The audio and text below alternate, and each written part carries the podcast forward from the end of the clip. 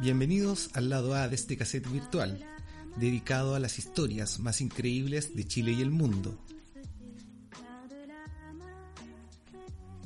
En el episodio de hoy, Profecías, Fin del Mundo y la Segunda Guerra Mundial.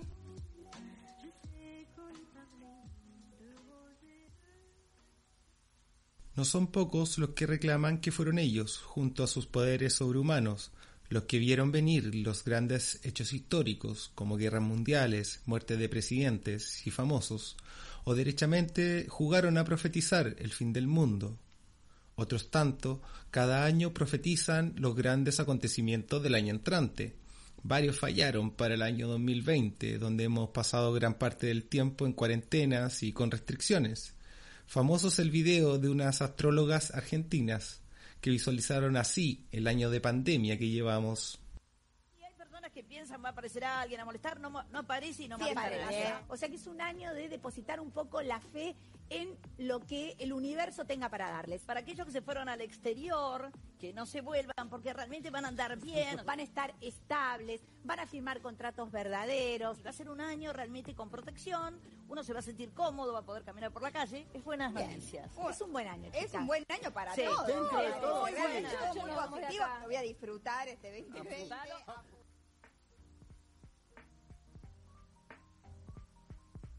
Del fin del mundo hay muchas historias. No sé si se acuerdan todo lo que se habló para el año 2000, que los computadores se volverían locos y la posible emisión de bombas nucleares. Así también hubo historias más elaboradas como la de Richard Nunn, que en el año 1997 publicó un libro titulado Hielo, el último desastre, donde se suponía que el 5 de mayo del año 2000 se alinearían los planetas, lo que ocasionaría un cambio en el eje de la Tierra y el derretimiento de los polos, lo que no sucedió del todo.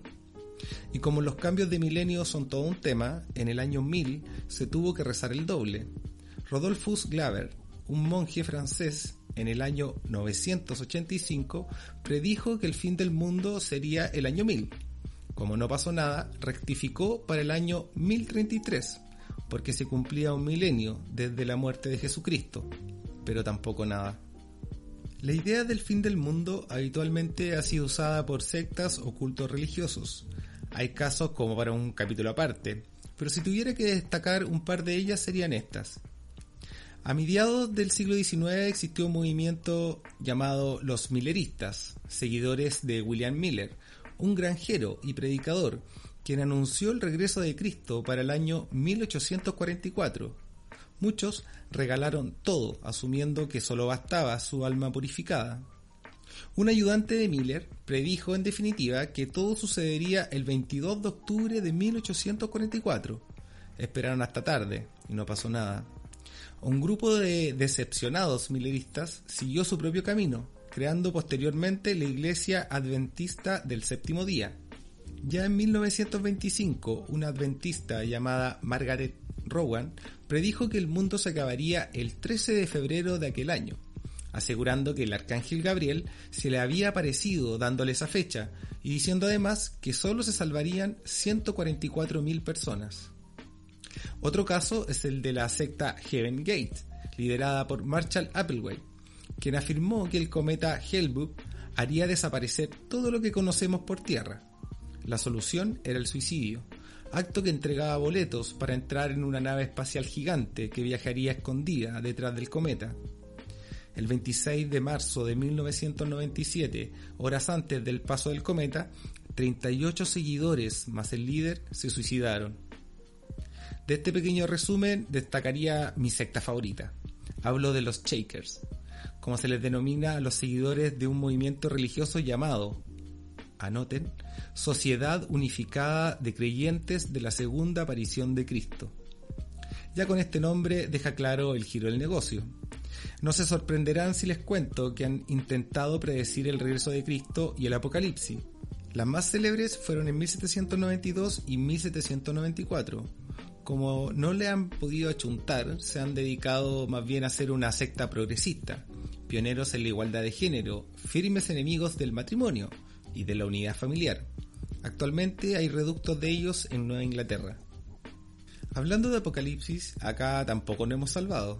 en este 2021 la famosa tarotista chilena Yolanda Sultana asustó a sus más de 27.000 seguidores, augurando una catastrófica predicción para fines de mayo, con ocasión de la luna de sangre, fenómeno astronómico, donde nuestro planeta se interpone entre el Sol y la Luna, quedando esta última teñida de rojo.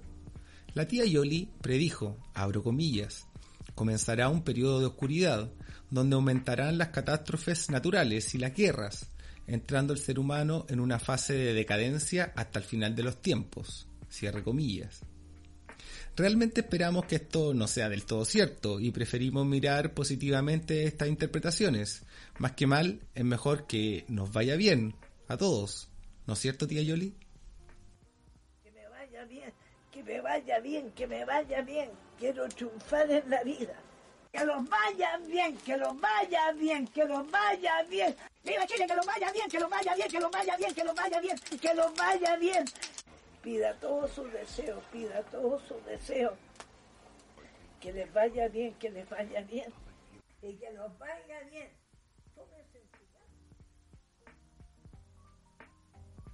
Como decíamos en un comienzo, ante cualquier gran acontecimiento aparecen algunos personajes que creen haber hecho las predicciones correctas.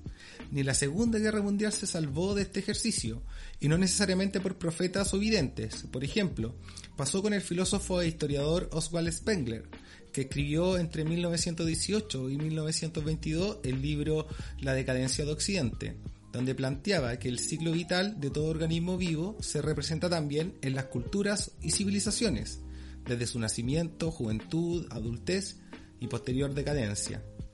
A partir de esta teoría, en otro libro, Años Decisivos, intentaría demostrar que toda gran civilización siempre pasará por tres grandes guerras, como modelo utilizó a Roma, posterior a las tres guerras púnicas.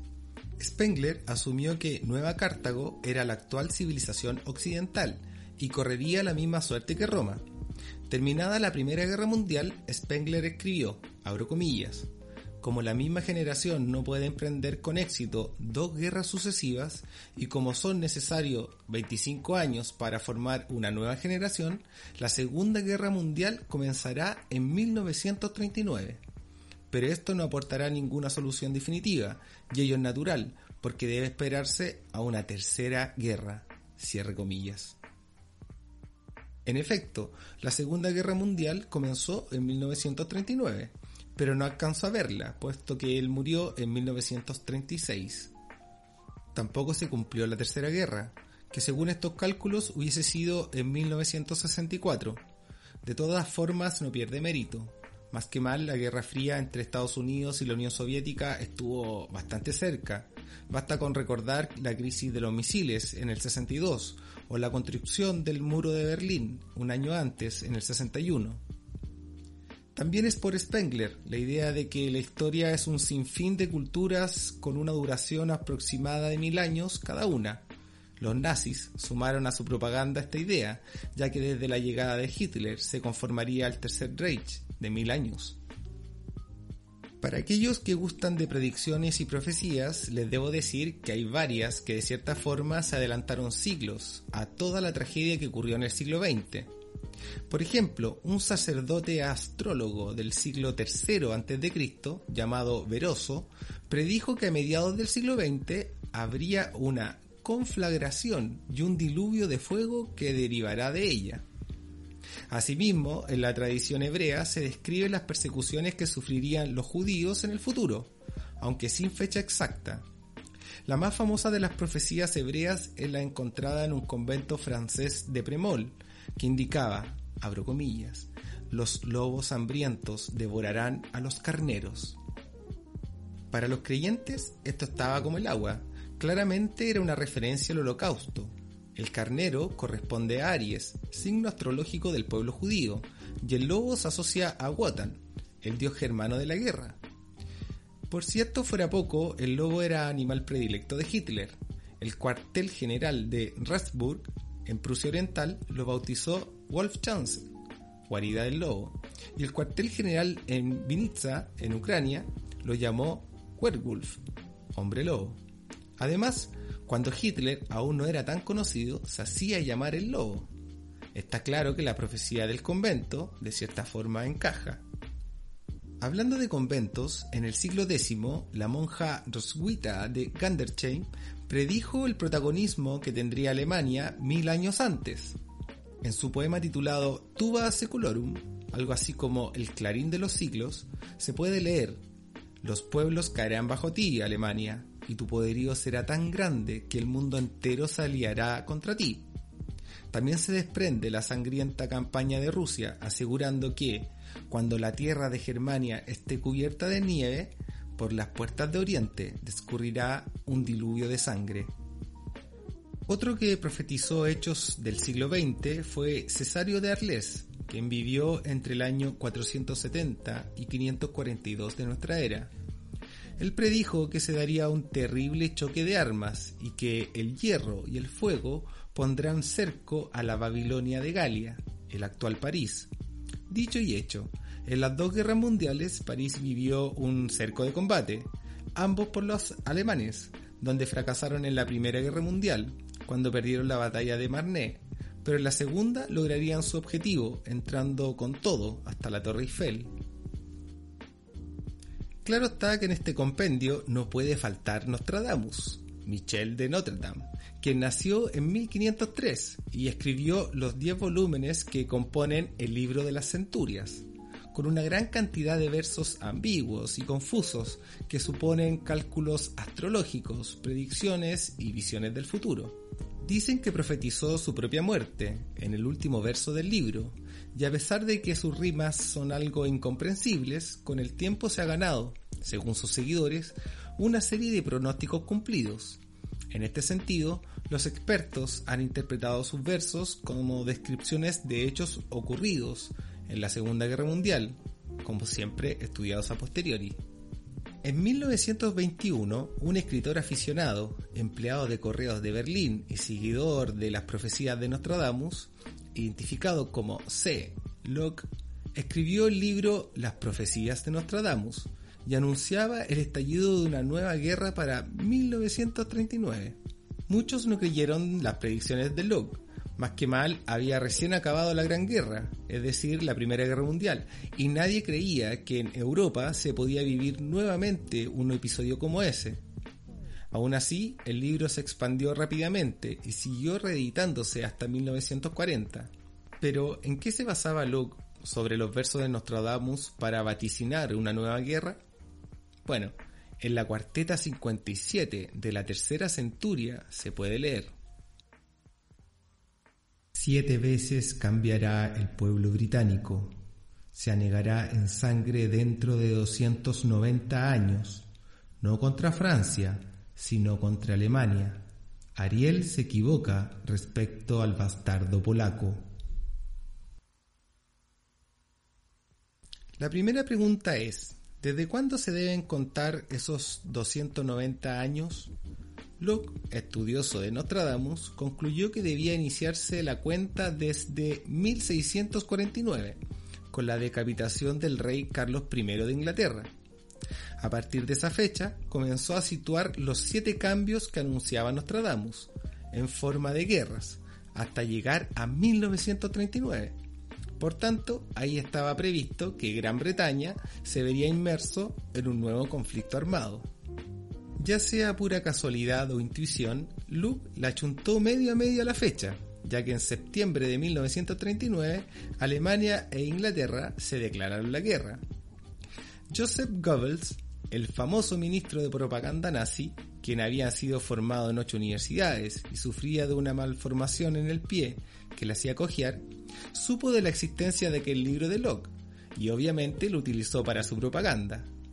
Dio a conocer las predicciones de Nostradamus a los soldados en el frente, pero en algunos casos le agregó unos versitos que nunca existieron. En ellos anunciaba la conquista nazi de buena parte de Francia, así como la victoria total de Hitler. Como el engaño funcionaba, al menos desde la moral, se animó a replicar el modelo, pero ahora al pueblo alemán. Esta vez tomó la precaución de tomar versos reales, para no ser descubierto. Escogió las líneas de la cuarteta 100 del libro segundo, que decía, En la isla reinará un espantoso tumulto, Lo único probable será sorpresas bélicas. Este verso y su interpretación se difundió en Berlín en la primavera de 1940, cuando se preparaba la invasión a Inglaterra. La isla no podía ser otra que Gran Bretaña y las sorpresas bélicas, el posible gran desembarco alemán. En realidad parece que Nostradamus estaba vaticinando la gran sorpresa que dieron los aviadores ingleses, ya que se impusieron en la batalla. Quizá Goebbels no pudo interpretar de Nostradamus el futuro de Alemania, de la caída de Hitler o de su propia muerte, ya que siendo inminente la debacle nazi, se mató junto a su mujer, previo envenenamiento de sus seis hijos.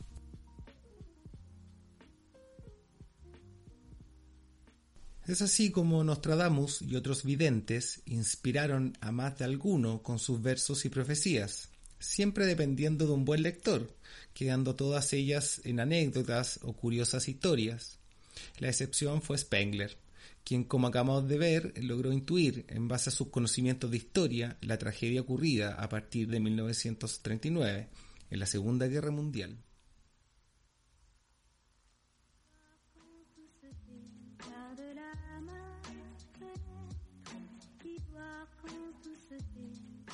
Hasta aquí llega el cuarto track de este lado A de historias, esperando que lo hayan disfrutado. Como siempre agradecer a quienes apoyan y siguen a este proyecto, quedan todos cordialmente invitados a compartir en sus redes sociales y seguirnos en Instagram, lado A y lado B guion bajo podcast. Hasta luego.